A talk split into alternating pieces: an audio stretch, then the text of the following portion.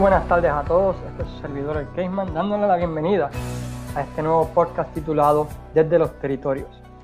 Para aquellos que me han leído a través de los años en Wrestling Dome y también en Newsletter Zona W, saben que semanalmente trato de escribir una columna basada en los antiguos territorios de los Estados Unidos, especialmente de la National Wrestling Alliance. Quiénes eran las estrellas máximas de esos territorios, dónde estaban esos territorios localizados, cuáles eran los feudos principales, una idea general de lo que hizo este territorio tan especial. Además de eso, en esos artículos también cubrimos las causas por las cuales el territorio fue exitoso y también por qué decayó hasta el punto que dejaron de existir. Pues básicamente durante este podcast estaremos haciendo lo que escribíamos, pero en forma de podcast ahora semanalmente.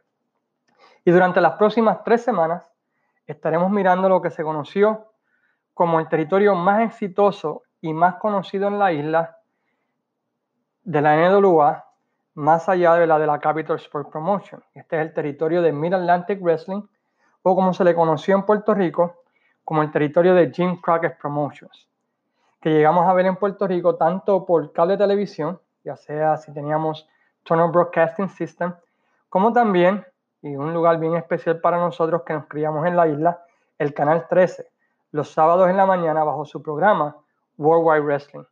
Algo interesante de ese programa es que lo daban una hora antes de que comenzara Capitol, así que uno se levantaba sábado en la mañana, buscaba el cereal, ponía el canal 13, veía Worldwide Wrestling y después lo cambiaba ¿verdad? al canal 4 o al 11 para ver ¿verdad? las estrellas como Carlos Colón, Abdullah de Butcher, Chiquistal y así por el estilo. Y disculpen, tuvimos el privilegio, de ver semanalmente a luchadores como Ric Flair, Ronnie Galvin, este, los Horsemen, Dusty Rose, Magnum TA, Iván Nikita Koloff, luchadores que escuchábamos de vez en cuando en la Capitol, pero por fin teníamos la oportunidad de verlos en el Canal 13 en Puerto Rico.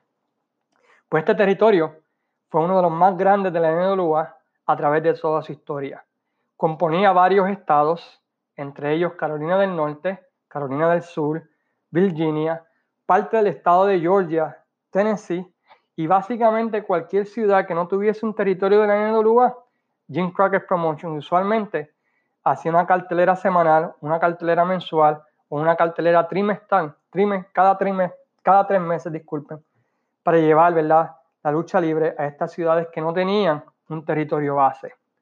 Su creador o el dueño de la empresa lo fue Jim Crockett padre, o como se le conocía a través de, la, Carolina del Norte como Big Jim.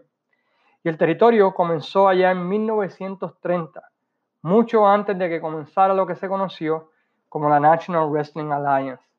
Algo interesante de Jim Crockett padre es que él estaba establecido como promotor de lucha libre cuando formó parte de la clase inicial de la National Wrestling Alliance. Y él fue una de las razones por las cuales muchos de otros promotores alrededor de los Estados Unidos se unieran a la NWA, ya que su nombre cargaba cierto respeto y tenía cierto título, ¿verdad? Como persona importante en el mundo de la lucha libre. Jim Crockett padre no tan solamente era un promotor de lucha libre, sino que también era un promotor de boxeo, tenía un equipo de ligas de béisbol de ligas menores, traía conciertos musicales, tenía equipos de hockey. Sencillamente el tipo era un promotor de casi todos los eventos que ocurrían en el área de las Carolinas ya sea Carolina del Norte o Carolina del Sur, aunque su mayor fama, claro está, ocurrió en el mundo de la lucha libre. El territorio tenía una característica bastante interesante, era que a diferencia de muchos territorios, los luchadores podían regresar a sus hogares luego de la, de, de la cartelera.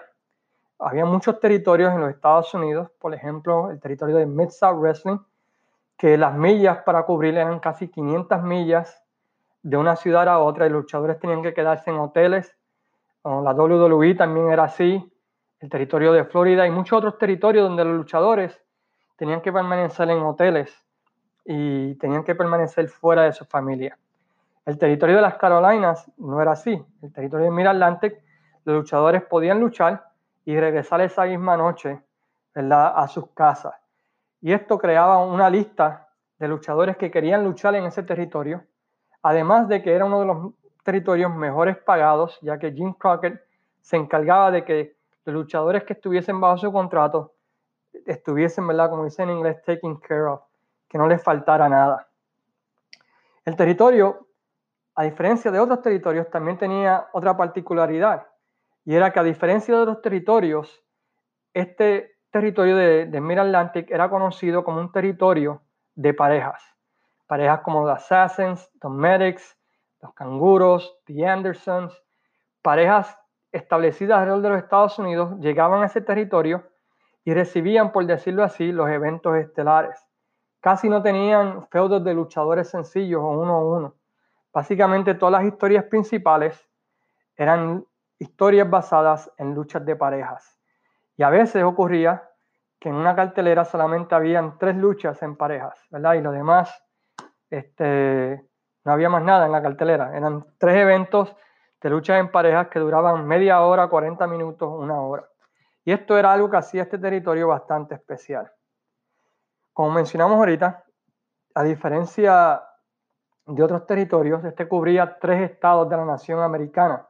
Así que le daba oportunidad a luchadores de no quemarse tanto como quizás en otros territorios. Lamentablemente, Big Jim, padre, fallece en 1973, hace 47 años atrás. Y en ese tiempo, debido a que no había uno de sus hijos que estaba preparado para correr el negocio, se le da la oportunidad a, su yerno de encargarse de la empresa. Se decide en esto porque su yerno era la mano derecha de Jim Crockett padre durante muchos años. Y el yerno, lamentablemente, pues no duró mucho con el poder ya que fue atrapado en una relación extramarital y cada vez está pues la familia lo despide y básicamente lo banean del área de las Carolinas para siempre. Esta movida llevó a que la familia se reuniera y decidiera que Jim Crockett Jr., que a pesar de que era joven y no tenía experiencia en el negocio, pues asumiera el control de la empresa y los demás hermanos y hermanas de, de Jim Crockett Jr. lo ayudaran en diferentes facetas de las promociones y del negocio y cómo correr la empresa. Cuando Jim Crockett Jr. asume el poder, él empieza a hacer cambios en el territorio.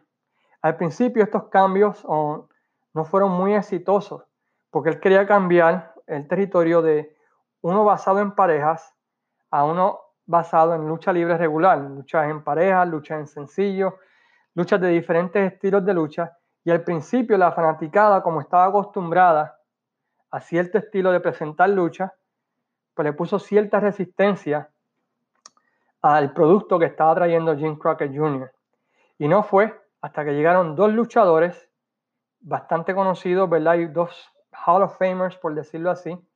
Johnny Valentine, quien es el papá de una estrella que conocemos en Puerto Rico como Greg the Hammer Valentine, y un luchador que conocemos bastante en Puerto Rico, que fue el indio Wahoo McDaniels. Gracias a estos dos, y luchadores como Johnny Weaver, Ollie Anderson y otros, llevaron a que la fanaticada por fin pudiera aceptar estos cambios que quería traer Jim Crockett Jr. y cambiara su mentalidad a aceptar luchas de sencillo como las luchas principales del territorio. Wow McDaniel y Johnny Valentine tuvieron unos feudos increíbles, lucharon por muchos años y realmente hasta el día de hoy, muchas personas todavía se recuerdan de las clases de lucha que ambos tenían, donde eran bastante estilo Japón. Se estaban dando bastante stiff, bastante fuerte, mucha sangre y, le daban ¿verdad? a la fanaticada del Morning's World. ¿verdad? La gente se sentía satisfecha con el dinero que pagaban. Mientras Johnny Valentine, Wahoo McDaniel, Johnny Weaver y otros luchadores estelares estaban en el tope, Jim Crockett empezó a desarrollar a dos luchadores que nosotros llegamos a conocer bastante, ¿verdad? Durante los años 80 y los años 90 y hasta el día de hoy. Rick Flair y Ricky the Dragon Steamboat, en aquel tiempo, ¿verdad? Rick Steamboat. Ellos batallaban en el midcard y poco a poco fueron subiendo hasta que finalmente en el 1981 se escoge a Rick Flair para ser el campeón mundial de la NWA. Algo, ¿verdad? Que era bastante difícil de lograr porque en ese tiempo había que haber una votación de todos los dueños de territorio para escoger el campeón. Ric Flair, como campeón mundial y babyface o técnico en el área de Mid-Atlantic, pues logró ¿verdad? que la promoción pues aún tuviese más éxito todavía, ya que la gente estaba orgullosa de tener el campeón mundial en su territorio. Algo que ha cambiado mucho hoy en día. En aquel tiempo era un orgullo y privilegio que el campeón mundial fuera de tu, de tu territorio y que tú tuviese la oportunidad de verlo quizás que otros territorios de la nación americana. De luego de que Rick ganara el campeonato mundial, de que Rick Steamboat se estableciera como luchador main eventer, Rahul McDaniel, Greg The Hammer Valentine, Roddy Piper, del 78 al 83, el territorio de, de Mid-Atlantic o Jim Crockett Promotions se estableció como el territorio más fuerte de la NWA. Inclusive había una larga lista de luchadores que querían luchar en ese territorio. Y nosotros vamos a entrar, estamos cubriendo un poquito la historia, pero vamos a entrar en detalle comenzando en el año 1983, ya que ese fue un año que, por decirlo así, cambió toda la historia del territorio. Decimos esto porque Jim Crockett Jr. en ese año 83 tomó una decisión que cambió, por decirlo así, la historia del territorio para siempre. Él decidió, perdón, dividir el territorio entre los tres estados y darle a cada estado un diferente buque, aunque todos bajo la misma meta. Por ejemplo, a Gary Hart, quien acababa de llegar del territorio de Dallas, en el área del territorio de World Class Championship Wrestling, donde había tenido un éxito increíble, lo dejó a cargo de Carolina del Norte. Dory Funk, quien había sido el buque principal en el año 82 de todo el territorio, pues era el buque principal del área de Virginia, y Wahoo McDaniel, quien había sido una de las estrellas principales del territorio, tendría a su cargo el territorio de Carolina del Sur. Y esto fue una movida interesante porque cada estado tenía su propio evento estelar, tenía sus propios feudos, tenía su propio estilo, su propio sabor, por decirlo así, y cuando se estaba quemando o ya estaba llegando a su punto final en ese estado, lo que hacían es que los rotaban a otro estado, donde básicamente era un ángulo o una historia fresca, por decirlo así, ya que las personas de esa parte del territorio no habían visto esas luchas. Esto llevó a que el año 83 fuera uno de los años más exitosos del Mid-Atlantic Championship Wrestling, porque las asistencias a los eventos los tres diferentes estados pues estaban básicamente, por decirlo así, llenos totales. Esto amparado en tremendo programa de televisión que se encuentra en el network llamado Mid Atlantic Championship Wrestling con Bob Cabro de, animador, donde semanalmente se presentaban todas las historias de los diferentes estados, por decirlo así, y creaban esa ansiedad para la fanaticada para ver estas luchas ¿verdad? que estaban promoviendo en televisión. Otro factor que hizo del territorio tan exitoso en el 1983 fue que Ric Flair estaba entrando en todo su apogeo como campeón mundial. Ya llevaba dos años de campeón, ya estaba establecido como campeón mundial, se había ganado el respeto de la fanaticada como campeón mundial y esto llevó a que la fanaticada empezara a aceptarlo aún más como campeón mundial. Ya no solamente lo apoyaban porque era el héroe local, sino porque habían visto que por dos años él se había enfrentado a lo mejor del mundo, luchadores de la calidad como Dory Funk, Harley Race, Giant Baba, luchadores de esa talla y había retenido el título por dos años, lo que le daba mayor credibilidad a los ojos de los fanáticos del área del Mid-Atlantic. Y más importante aún, cuando este se encontraba de viaje, cuando Rick Flair tenía que viajar para defender el título mundial de la NWA en diferentes territorios, tenían una pareja que podíamos comparar hoy en día como a los Hardys como Edgy Christian, Rock and Roll Express, que eran bien populares hasta el punto ¿verdad? de que eran reconocidos como la pareja más popular en todos los Estados Unidos. Y esta era Ricky Steamboat y Jay Jungblood, que durante ese tiempo ¿verdad? Pues, estaban teniendo un increíble feudo que cargó por los primeros meses del 83 el territorio. Ese feudo fue un feudo que hizo mucho dinero, fue el feudo de Ricky Steamboat y Jane Jumbo contra Duncan Notter y Sergeant Slaughter. Por, nueve, por tres meses, por 90 días, eran casas llenas una detrás de otra, tratando de que la pareja técnica finalmente conquistara nuevamente los títulos en parejas que se habían robado Carnoro y Sergeant Slaughter. Este feudo culminó en una lucha súper famosa llamada The Final Conflict en el Greensboro Coliseum ante más de 15 personas en ese estadio, donde finalmente, en la última lucha, la última oportunidad, donde si Steamboat y John Block no ganaban, no podían hacer más parejas, Steamboat y John Block derrotan a Slaughter y Kennoro para coronarse nuevamente campeones mundiales en parejas. Algo interesante de ese show es que fácilmente pudo haber metido más de 25 mil personas en el Greensboro Coliseum, ya que la policía tuvo que detener la entrada y pedirle a la gente ir a la autopista con autoparlantes y decirle a la gente que regresaran a sus hogares, ya que no habían cabida horas antes para el show, para ese evento. Así que pueden entender la magnitud de la popularidad de Steamboat y Youngblood y el deseo inmenso que tenía la gente de ver a estos dos cobrar venganza contra Ken Noro y Sanyo Slaughter. Esta lucha llevó a que se creara el concepto de Starcade, porque Jim Crockett entendió que no podían pasar por, no podían pasar por alto esa cantidad de fanáticos que quería ver el producto y que no querían que ocurriera lo mismo que ocurrió en esa cartelera llamada The Final Conflict. Otro feudo en el principio del 83 que fue bastante exitoso lo fue el de Ric Flair contra Greg Valentine, sobre quién tenía la mejor figura 4.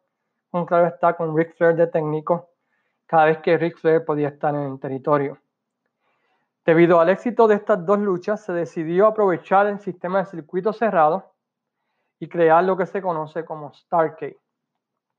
Y hay un dato interesante con relación a Starcade, y es que aunque Dusty Rose, quien era el booker del estado de Florida o del territorio de Florida en ese tiempo, fue que creó el nombre de Starcade, la realidad es que el booking del evento, el booking de Starcade 83 y el éxito de este se cae sobre tres personas particulares, Gary Hart, Terry Funk y Wahoo McDaniels, quienes crearon un sistema de historias y feudos que llevó a que este evento fuese el éxito, fuese tan exitoso como llegó a serlo en el año 83. La historia principal de Starcade 83, como sabemos, recayó sobre la historia de Ric Flair, tratando de recuperar el título mundial luego de haberlo perdido controversialmente frente a Harley Race, lo que llevó a un ángulo o una historia que ha sido recreada miles de veces por diferentes empresas a través de los años, pero para mí personalmente nunca tan exitosa como esa primera vez, o por lo menos la primera vez que yo lo vi. Estoy seguro que anteriormente a eso, alguien lo recreó en los 50, o alguien lo hizo en los 50, alguien lo hizo en los 60, porque cada historia casi siempre se recicla cada 7 a 14 años. La historia principal era que Harley Race no se quería enfrentar a Ric Flair. Así que pone una recompensa de 25 mil dólares a aquel luchador que retire a Ric Flair para que este no llegue a Starcade. En lo que llegaba esa lucha, para mover las asistencias en las casas, en los house shows, se puso a Dick Slater y a Cowboy Bob Orton a traicionar a Ric Flair y tratar de cobrar la recompensa, supuestamente lastimando a Ric Flair del cuello.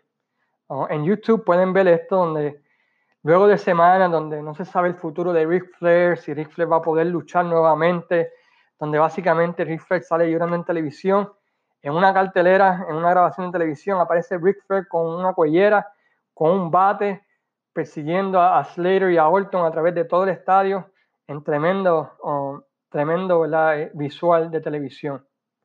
De los meses de julio a noviembre, pues en los house shows, el feudo principal era Flair contra estos dos, ya fuera en lucha de sencillos o en lucha de parejas tratando de cobrar venganza, mientras seguía pidiendo ah, la lucha contra, contra Harley Race perdón, en una jaula.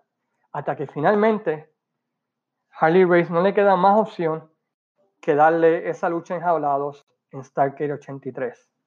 Al mismo tiempo, existían dos feudos que estaban corriendo en los otros dos estados del territorio que estaban haciendo mucho dinero y que también tenían mucha importancia. Uno de estos era el de Roddy Piper contra Greg The Hammer Valentine por el campeonato de los Estados Unidos, que comenzó ¿verdad? con Valentine lastimando a Piper y esté tratando de cobrar venganza, persiguiéndolo y persiguiéndolo, y Valentine casi siempre se oía de ring, o se ha descalificado, buscaba la manera de retener el título y de esa manera Piper no podía cobrar venganza hasta que finalmente se firma una lucha encadenados para Stargate 83, donde Valentine finalmente no puede correr más y se tiene que enfrentar a Piper uno a uno. En el otro estado, el evento principal o la lucha que estaban promoviendo era por el título mundial en parejas de la NWA. Jack y Jerry Briscoe eran dos veteranos a punto de retirarse y querían una última oportunidad por el título mundial en parejas frente a John Block y Steamboat. John Block y Steamboat respetaban a los Briscoes y no querían darle la oportunidad porque ambas eran parejas técnicas y por qué competir y así por el estilo, hasta que finalmente los Briscoes traicionan a Steamboat y a John Block, le quitan los títulos mundiales y, comienza ¿verdad? el chase de John Block y tratando de recuperar nuevamente los títulos mundiales en parejas y esta lucha también se filma para Starcade 83. En esa cartelera también ¿verdad? hay un sabor boricua porque Carrie Hart inteligentemente pidió la ayuda de otros territorios, incluyendo Puerto Rico, para de esa manera darle un sabor más importante y más internacional al evento. Y de Puerto Rico, por ejemplo, se envió la lucha de Abdullah de Butcher contra Carlos Colón.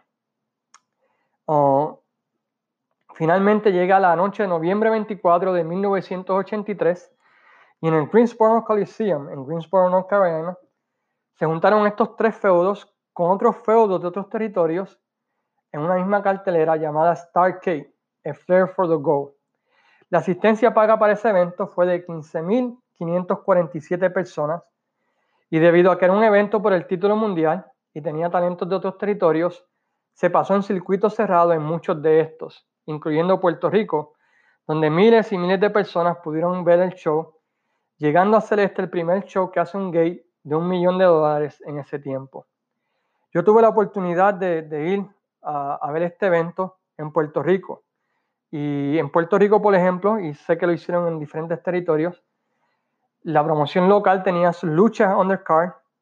Cuando venía la lucha principal del territorio, como en este caso Abdullah de Buchel y Carlos Colón, se presentó en circuito cerrado.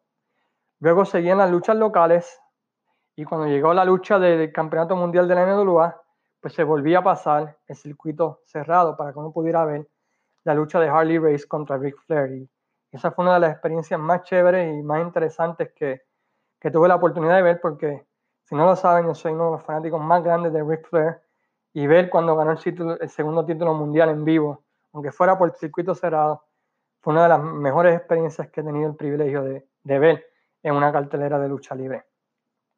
Interesantemente, hubo una pequeña duda sobre si la lucha de Flair y, y, se iba en realidad a dar, porque antes de esa cartelera, Vince McMahon le ofreció una gran cantidad de dinero se rumora de un millón de dólares para que Race no se presentara al evento de Stargate.